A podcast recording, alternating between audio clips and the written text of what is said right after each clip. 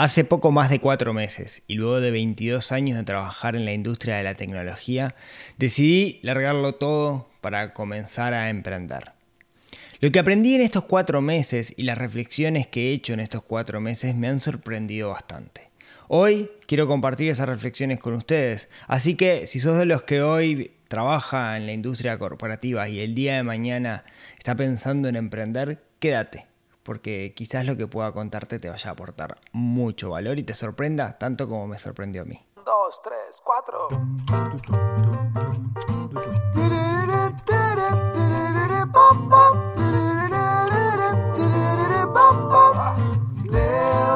financiera, financiera, financiera,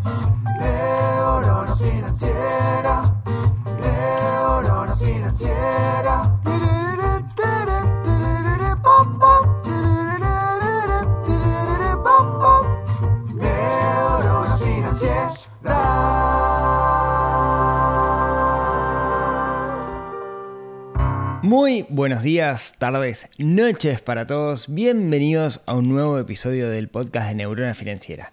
Mi nombre es Rodrigo Álvarez y como cada semana vamos a estar charlando algún tema donde el dinero está por ahí girando, pero el foco es la persona, donde el foco es que nosotros usemos el dinero como herramienta para ser personas más felices, cumplamos nuestro propósito y vivamos una buena vida. Hoy, episodio número 227 de este podcast, donde vamos a estar charlando de unos temas que me, estuvieron preguntando por, por Instagram, pero antes, antes déjenme contarles una cosita. Eh, me tienen paspado cuentas de Instagram que me están clonando la cuenta. Siempre mismo modus operandi, aparece una cuenta que se llama Menecuchito, eh, o como sea, nombre random copia todo el contenido y después comienza a contactar a los seguidores de Neurona Financiera para ofrecerles algo relacionado con cripto, opciones binarias, etcétera, etcétera. Se ve como si fuera yo, claramente no soy yo, siempre hay alguna diferencia de letra, eh, tiene, no sé, Neurona Financiera con dos i, le pone un underscore adelante, un underscore atrás, o ambos, digamos, siempre alguna truchada por el estilo, pero bueno, sepan que no soy yo. Eh, así que nada, eh, en términos generales, si alguien les ofrece algo para venderles algo por, por, Instagram, eh, así como de una, por más que parezca que sea alguien conocido, desconfían. ¿sí? Esa es la, la clave. Bueno, como les decía, Hoy un episodio muy vivencial, ¿no? Hoy les quiero contar una, historia como personal y un montón de reflexiones que he hecho. Esto me, lo han preguntado por, por Instagram la vez pasada, hice preguntas y respuestas. Alguien me preguntó cómo venía la vida después de, todo esto, porque sé que hay mucha gente que, está interesada eh, eh, en emprender el día de mañana y es un lindo caso de estudio, digamos, lo que, lo que me pasó a mí. Eh, yo todos los jueves envío un newsletter. La semana pasada, el mailing hablaba de, eh, le llamé el síndrome del ejecutivo ocupado. Y tuve un montón de feedback. Gente que se abrió muchísimo para contarme que compartía exactamente lo que yo estaba comentando. Si no están suscritos, neuronafinanciera.com, ahí se suscriben al mailing, eh, gratuito, y es una cosa que a mí me encanta hacer, que es compartir y dejar una idea reflexionando en la cabeza de quien lo lee. Y, eso me inspiró de alguna manera a hacer este episodio que estaba como dejando pasar un tiempo desde que, como yo les contaba, eh, abandoné el mundo corporativo. Un, breve resumen de, mi historia, por si es la primera vez que, escuchan el podcast de Neurona Financiera o se perdieron algunos episodios anteriores. Eh, yo tengo 43 años y desde los 20 años trabajo en la industria de la tecnología. Sí, trabajé siempre en la misma empresa, una empresa de punta que fue adquirida por una multinacional hace relativamente poco. Eh, desde que comencé mi vida laboral, no, fue mi primer trabajo oficial, digamos, pero sí el, que me marcó y el que me formó como, como profesional, ¿no? Eh, si bien eh, me, encanta el mundo de la tecnología y, estoy reafín con la tecnología y todo eso, hace 10 años, más o menos, un poquito menos, comencé eh, el proyecto Neurona Financiera, que fue tomando como más relevancia dentro de mi vida, y en mayo de este año de 2022 tomé la decisión de, después de 22 años de trabajar en la industria de la tecnología, dedicarme de lleno a neurona financiera y todos sus proyectos relacionados, incluido del Inversor, Crowder, etc. En ese, eh, en ese camino, en esa, en, esa, en esa, toma de decisión, que fue sumamente difícil, eh, anuncié en mayo que abandonaba la empresa, en julio me fui y bueno, han pasado cuatro meses desde, desde ese entonces y he hecho un montón de reflexiones al respecto, ¿no? Y, hoy quiero compartir en parte algunas de esas, de esas reflexiones. Esto le va a hacer sentido a muchas personas que están trabajando en el mundo de la tecnología, aunque creo que existen muchos ambientes eh, similares. No necesariamente tiene que ser el mundo de la tecnología. Entonces, Vamos a poner un poco de contexto. Las, eh, las, empresas tecnológicas están pasando por un gran momento y la, es muy probable que, que, eso siga pasando. Hay una gran demanda de, servicios, de personas que ofrezcan infraestructura tecnológica, tanto en desarrollo de software, testing, infraestructura, etc. De hecho, eh, hay quien dice ¿no? que el software se está comiendo el mundo y que en realidad todas las empresas se van a transformar en una empresa de software. Uber es una empresa de software, Amazon es una empresa de software, etcétera, etcétera. Entonces la tendencia es digitalizar procesos y que muchas empresas, inclusive las pymes, se transformen en empresas de software. Por eso hay cada vez más demanda de personas que puedan trabajar en este mundo de la tecnología. En el caso particular de Uruguay, los profesionales están muy bien formados y se exporta muchísimo. De hecho, empieza a tener peso la exportación de software comparado con las vacas. Eh, va a haber, la tendencia es que haya una gran demanda laboral, hay una gran demanda de laboral, hay desempleo cero. Y además de eso, podemos decir que la tendencia va a aumentar. De hecho, la semana pasada el presidente hablaba con la CUTI para hacer eh, cosas de presidente para que vengan más personas del exterior a trabajar desde Uruguay en la industria de la tecnología. Es una industria que permite en ciertos casos trabajar de manera remota, que da como mucha libertad y que se vende como que es el paraíso de, de, de, del trabajador. ¿no? De hecho, muchísimas empresas de tecnología tienen sus oficinas son cuasi parques de diversiones, que el, que el bowling, que la guitarra eléctrica, que, el pelotero, que la mesa de ping-pong, etcétera, etcétera. ¿Por qué pasa eso? Vamos a ver la, otra cara de la moneda, ¿no? Eh, y, y quiero ser un poco crítico acá para con todos mis colegas. Primero, pasa eso claramente porque hay desempleo cero. Entonces, la forma que tienen las empresas de captar talento es con los plus. O sea, ya no conseguís que la gente trabaje contigo solo por dinero, sino que además necesitas darle como adicionales, ¿no? Necesitas como darle cosas que los ayuden a sentirse parte. Eh, y ahí es donde vienen todos los amenities, ¿no? El gimnasio gratis, el pop, la almendra, el manito, esas cosas. ¿tá? También pasa por otra razón que, digamos, nadie me la va, está, nadie que trabaja en la industria de software me va a decir, ah, si es así, pero la realidad es que es una industria que trabaja bajo muchísima presión. Entonces, lo que buscan estas empresas, lo que buscan las empresas de software es, como hay muchísima presión, es aflojar la presión por algún lado y ahí es donde vienen como todos estos amenities. Por otro lado, buscan también tener un sentimiento de comunidad, un sentimiento de propósito por parte de los empleados, por parte de los recursos, y digo recursos haciendo énfasis en que son recursos, para que eh, no se vayan y para que esa presión que se recibe constantemente de alguna manera no te haga explotar. Eh, hay una gran discusión en las áreas de recursos humanos, que los humanos no son recursos y no se tiene que mencionar la palabra como, como recurso, pero la realidad entre nosotros es que para la mayoría de las empresas de software sí son recursos, es un recurso. Y, y, es un recurso reemplazable. Que nos hagan creer que no son recursos reemplazables no quiere decir que no lo sean y cada vez más el programador es un commodity, es alguien que se puede sacar y meter otro, lo que pasa es que hay poco en el mercado. ¿no? Nadie en la industria de software va a decir esto es así, pero la realidad es que, es así, está mal visto. ¿no? Eh, ¿Por qué en la industria de la tecnología se trabaja bajo presión. Bueno, por muchas razones. Básicamente la clave está en el dimensionamiento de los, de, los, de los proyectos. Se trabaja por proyectos, el proyecto hay que dimensionarlo, se le cotiza al cliente, se le da una fecha límite al cliente, se dimensiona ese proyecto, pero la realidad es que en el medio pueden pasar muchas cosas. Entonces ahí es donde entran las metodologías ágiles, etcétera, etcétera. Pero la cuestión es que siempre estás a dos manos. ¿sí? El, el que trabaja en una empresa de tecnología es un pulpo Ah, la realidad que en el mundo de la tecnología haces mil cosas al mismo tiempo, siempre estás trabajando bajo presión, fechas de entrega, que el sprint, que termina esto, que lo otro. Y muchas veces, claro, te aparecen eh, defectos que son de las plataformas que se utilizan. Por decir algo, imagínense que vos tenés que entregar una casa. Vos podés dimensionar cuando vas a entregar la casa.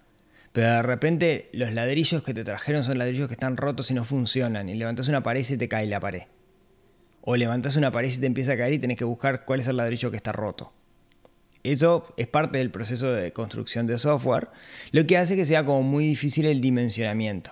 Y la mayoría de las empresas exitosas de software, así como de construcción, el, éxito está en el dimensionamiento, ¿no? en cómo dimensionar cuánto tiempo le llevan los proyectos. Dicho esto, hay mil reuniones este, y, estás todo el tiempo reunido y, cuanto más grande la empresa, más son las reuniones, etcétera, etcétera. Y así funcionan las empresas de tecnología. Em, yo el otro día que, que, viajé a Bolivia estaba en el aeropuerto, muy temprano de la mañana, y de repente veía a alguien con aspecto de ejecutivo tomando un café con su laptop y llenando planillas Excel. Y yo le miraba y decía, pucha, yo estuve ahí, ¿no? En ese momento donde tenés que aprovechar cada instante que tenés, cada vuelo en avión para ponerte al día con el atraso. Y la sensación es que siempre vas de atrás. Siempre hay mucho trabajo y siempre vas de atrás. Y ese es el mundo de la tecnología, seas programador, seas comercial, seas ejecutivo, seas lo que seas, siempre vas de atrás. siempre tenés más trabajo del que, del que puedes cubrir. Y lo preocupante de todo esto es que esa forma de trabajar se normaliza. Esa es la realidad. Tener mil mails en el inbox es la realidad. Y cuando uno intenta ser más eficiente, lo que aprende es cómo responder los mails más rápido. O cómo optimizar para que no se te pierda ningún mail por el camino. Eh, de hecho, creo que el irte de vacaciones y desconectarte 100% es bastante complicado. Cuanto más arriba creces en la organización, más difícil es el hecho de que te puedas desconectar. Y, y, lo peor es que se normaliza. Es lo que está bien, ¿no? Lo que está bien es que cuando estás de vacaciones, está bien que cheques el correo cada tanto por si hay algún incendio. De nuevo, yo estuve ahí y era muy difícil el hecho de desconectarse. Eh, se normaliza. Es lo que se hace, es lo normal. Hay gente que logra desconectarse, pero la mayoría, la verdad que les, es imposible. La estructura se termina siendo tan compleja, se termina siendo tan complicada, que eh, si uno de los actores que están en la punta de la cabeza desaparece, las cosas no funcionan como deberían funcionar. Entonces ahí juegan un montón de, gatillos psicológicos, etc. Entonces también se normaliza el hecho de que te llegue un mail a las 10 de la noche, son mercados internacionales o de madrugada, o eventualmente que, haya un tiempo de respuesta esperado para un correo electrónico. Como dijo un gran amigo una vez, el correo electrónico es un mecanismo asincrónico. Si vos querés que alguien te responda enseguida, llámalo por teléfono, pero no le mandes un correo. Y tenían como, como, como una gran realidad. Bueno, y todo esto, este estilo de vida, que supongo que en otras industrias también pasa, yo hablo de la industria de la tecnología, que es la, contracara y lo que nadie habla, pero es la realidad, tiene una, un problema. Y es que esto genera una adicción. Una adicción a una de las drogas más peligrosas que existen en nuestro tiempo, que es la adicción a la dopamina. La dopamina es un neurotransmisor em, que nos genera placer. ¿sí? Nos genera un placer para reforzar, digamos, la acción que nos llevó a ese placer. Yo como algo rico, eso me genera dopamina y me va a dar más ganas de comer algo rico. Entonces la dopamina no es ni mala ni buena. ¿sí? De, hecho es buena la dopamina. Si no tuviéramos dopamina estaríamos todo el tiempo tirados en la cama y no, no nos levantaríamos. ¿sí? Ahora bien, este neurotransmisor en exceso, cuando lo utilizamos demasiado o cuando se genera demasiado, nos hace adictos a la dopamina. Y el gran ejemplo son las redes sociales. Cuando nosotros estamos haciendo scroll en el feed de Instagram, cada vez que vemos algo nuevo, cada vez que vemos un reel, eso nos genera dopamina, nos genera cierto placer, que enseguida desaparece y tenemos que mirar otro reel para que se genere nuevamente el pico de dopamina. Es lo mismo que pasa con TikTok, de hecho TikTok es peor todavía porque está pensado específicamente para generar esa catarata de dopamina y eso es lo que explica que sea tan enviciante y la gente dependa tanto de esto. ¿A qué voy con todo esto? Bueno, ¿qué tiene que ver esto con mis reflexiones después de 22 años en la industria de la tecnología? Soy adicto a la dopamina. Me hice un adicto a la dopamina. Y mi reflexión más fuerte mi, reflexión más fuerte después de, haber abandonado el mundo corporativo es cómo me ha costado desintoxicarme de esta necesidad de dopamina. ¿A qué me refiero? Durante más de 20 años mi trabajo fue solucionar problemas todo el tiempo estaba resolviendo problemas. O me llamaban por teléfono, o me llegaba un mail, o por algún sistema de ticket internos, o lo que sea, aparecía un problema y yo lo tenía que solucionar. Cuando solucionaba el problema, lo que me estaba pasando era, tenía como una pequeña inyección de dopamina. Cada vez que contestaba un correo electrónico y lo sacaba de mi bandeja de entrada, dopamina. De alguna manera me hice adicto a eso. Em, si bien desde siempre intenté tener controlado y tener un sistema de gestión de tiempo que me ayudara, en realidad yo me estaba equivocando porque lo que estaba haciendo era tener un sistema que me permitía hacer más cosas. Básicamente me permitía drogarme más sin que me hiciera tanto efecto. Entonces, lo que era era un gran adicto, y soy un gran adicto a la, a la dopamina. Yo pensé que lo tenía controlado, pero no. Y en este mundo donde es normal recibir mail a las 2, 3, 4 de la mañana o despertarte a las 6 de la mañana para y encontrar en tu, en tu, bandeja de entrada eh, correos de problemas que tenés que solucionar, cuando corté con ese flujo, me pasaron todos los procesos que les pasan a un adicto que empieza en un proceso de desintoxicación, ¿no?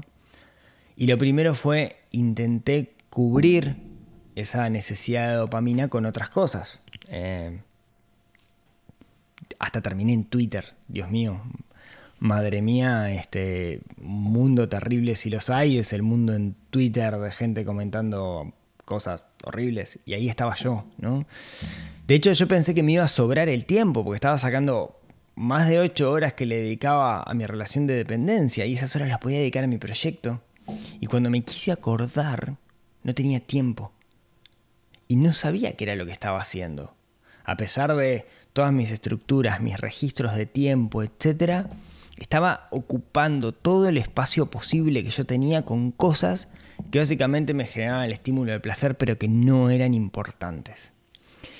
Puedo decir que mi primer mes, después que dejé la relación de dependencia, estuve mega ocupado pero no sé qué hice. Porque lo que estaba haciendo no eran cosas importantes, estaba, de nuevo, buscando generar estímulos a mi vicio, que era el recibir estímulos externos. Y me encontraba leyendo mails, cuando se me acababan los mails iba a las redes sociales, cuando se me acababan las redes sociales iba a otro lado, pero siempre estaba ocupado y lo peor de todo era que siempre le encontraba una justificación dentro de mis proyectos a lo que estaba haciendo.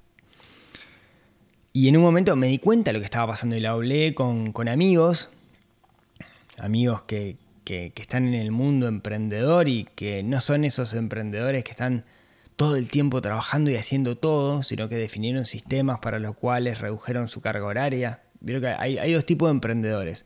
Vos tenés el emprendedor que tiene la bandera de yo soy emprendedor y hago todo, entonces trabajo 24 horas por día, este, duermo 5 minutos en el ómnibus, pero después eh, hago todo porque la vida de emprendedor es así, es sufrimiento hasta que de repente la sé. Bueno, eso es un tipo de emprendedor, no es mi estilo. Mi estilo y el que yo apelo y el que quiero llegar es defino ciertas horas durante el día, trabajo esas horas y el resto no trabajo y estoy con mi familia. O hago otras cosas. ¿sí? Ese, es el, estilo al cual yo quiero, quiero apelar. Pero hay pocos emprendedores así. La realidad que hay pocos. Yo, por suerte, tuve el enorme, enorme, enorme placer de encontrarme en la vida con algunos de esos emprendedores. Chicos de Super Hábitos, Rodrigo de Codiem, eh, Mariano de Pleno Emprendo, que de alguna manera tienen esta filosofía de vida y, eso me ayudó a darme cuenta que existe ese camino y que ese camino es posible por medio de la definición de sistemas, por medio de la delegación, etcétera, etcétera. Entonces hice un clic, fui para atrás y me planteé cómo me curo de esta adicción a la, dopamina que me produjo el mundo corporativo, donde la adicción a la dopamina es la norma, ¿no? Es lo que está estandarizado. Entonces, lo que quiero contarles es cuáles fueron los pasos que hice. Lo primero fue hacer una redefinición de los roles, ¿no? Parado arriba de, de, de, de, Kobe, de los siete hábitos, donde Kobe dice que nosotros los seres humanos somos un conjunto de roles y tenemos que definir para cada uno de esos roles cuáles son nuestras misiones, ¿no? ¿Cuál es, qué, cuál es el objetivo de cada uno de esos roles. Y así fue que hice una definición de los roles y una definición de la misión y entendí de las cosas que estaba haciendo que había muchas que eran totalmente innecesarias, que no estaban aportando a la construcción de lo que yo quería construir. Ahí, así que eh, eso me ayudó a ver que las cosas que yo hacía eran real, hacer lo importante y, y el dejar de lado las cosas que no me sumaban. Después definí claramente cuáles eran los objetivos trimestrales y eso es parte también de la metodología del plan financiero personal, que es mucho más que, financiero, que me permite de alguna manera saber en qué me tengo que concentrar en cada uno de los periodos de tiempo que yo defino como periodos de trabajo, trimestres idealmente. Entonces, definí cuál era el objetivo del trimestre. El objetivo, el gran objetivo del trimestre para Neurona Financiera era hacer el lanzamiento del PFP, que fue hace un par de semanas. Así como el objetivo de este trimestre es trabajar uno a uno con las personas que están haciendo el PFP para ayudarlos en la construcción de su plan financiero. Y eso me ayudó muchísimo a definir las prioridades y dejar de lado la basura, dejar de lado lo que, no suma. Ahora, quizás lo más importante, teniendo claras las prioridades, fue buscar rodearme de esas personas que compartían ese mindset, esa forma de pensar, y no rodearme de personas que sean adictos a la dopamina. Me, rodeé de personas con las cuales podía hablar de esto, las cuales podemos dejar el teléfono celular y salir de nuestra casa sin el teléfono celular, que no estamos chequeando todo el tiempo, que ponemos barrera o agregamos fricción o inclusive que han borrado sus redes sociales. Eso ayudó y mucho. Y por último, lo otro que me ayudó fue, yo igual necesitaba esa generación de dopamina, porque vieron que los adictos, vos no podés sacarle de un día para el otro, ¿no? O sea, vos no, no podés agarrar el, el, adicto a la cocaína, no darle más cocaína, tenés que ir reduciéndole la dosis o cambiarle la cocaína por algo que le genere una droga menos dura, digamos. Entonces lo que hice fue, empecé a entrenar de forma regular. Cuando digo entrenar, en mi caso particular es levantar cosas pesadas, eh, pero puede ser CrossFit, puede ser salir a andar en bicicleta, salir a correr, lo que sea. Y, y eso me cambió radicalmente. Eso me cambió radicalmente porque me obligaba a hacer un corte, me obligaba a dejar de lado el teléfono celular y estar chequeando todo el tiempo mensajes o cosas. Y, me generó también el, el, conjunto de neurotransmisores, digamos, tipo endorfinas y cosas por el estilo que se generan cuando uno entrena, que de alguna manera contrarrestan esa necesidad de generación de dopamina constante que nosotros tenemos. Desde entonces, eh, de hecho, tuve que hacer una pausa cuando estaba con el PFP por, por un tema de timing para poder liberarlo.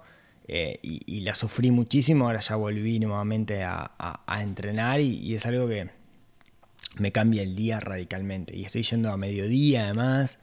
Eh, que, que, mi vida anterior, pensar a mediodía, ¿no? Que es como, como, como el medio de la batalla, pensar en, en cortar es, es, sería imposible. Y, ahora lo estoy haciendo e intento dejar de lado el teléfono celular y, me puedo escuchar podcast y entreno, etc. Y es, y es maravilloso. Sigo siendo un adicto, pero estoy en recuperación y estoy mucho mejor. Entonces, lo que yo quería dejarles hoy era, si ustedes van en este camino de estar en un mundo corporativo y están normalizando esa adicción a la dopamina, sepa que no es lo normal. No, no es lo que está bien, por más que te lo presenten como que así es la vida, no es lo normal. Hay un mundo allá afuera. Cuesta salir, pero después que se sale empiezas a ver todo con, otros ojos, con otras prioridades y pasás a vivir una mejor vida. Ah, esa, es, esa es la realidad. ¿Podés hacer eso estando dentro del sistema? Sí, podés hacerlo, pero creo que es más difícil porque tenés que moldear el sistema para acomodarlo a ti. No hablé hoy, no hablé hoy de todo lo demás, ¿no? De, bueno, eh, reflexiones sobre oportunidades laborales, ingresos, etcétera, que también tengo mucho para decir, pero eso lo dejo para, para, para otro episodio. Hoy quería hablar específicamente esto de la, de la adicción a la dopamina, que es una cara que no estamos viendo de este mundo corporativo que nos lleva a correr todo el tiempo y en ningún momento va a parar la pelota y, mirar al horizonte. Y no me refiero al encuentro anual de planificación, sino me refiero a poder reflexionar realmente sobre lo que nosotros queremos como, como individuos. Así que espero que les haya aportado este episodio medio filosófico, donde de alguna manera les, les cuento mis, mis vivencias personales, la cual ustedes pueden estar o no de acuerdo, como siempre. Y bueno, muchas gracias por escucharme hasta acá. Como siempre, si tienen ganas, eh, nos vemos, nos escuchamos, nos hablamos el próximo miércoles. Y si quieren recibir el newsletter semanal, no olviden suscribirse en neuronafinanciera.com. No se van a repartir, al menos la mayoría de la gente que los lee me dice eso. Les mando un abrazo grande y si tienen ganas, nos vemos, nos hablamos, nos escuchamos la próxima semana. Chau, chau.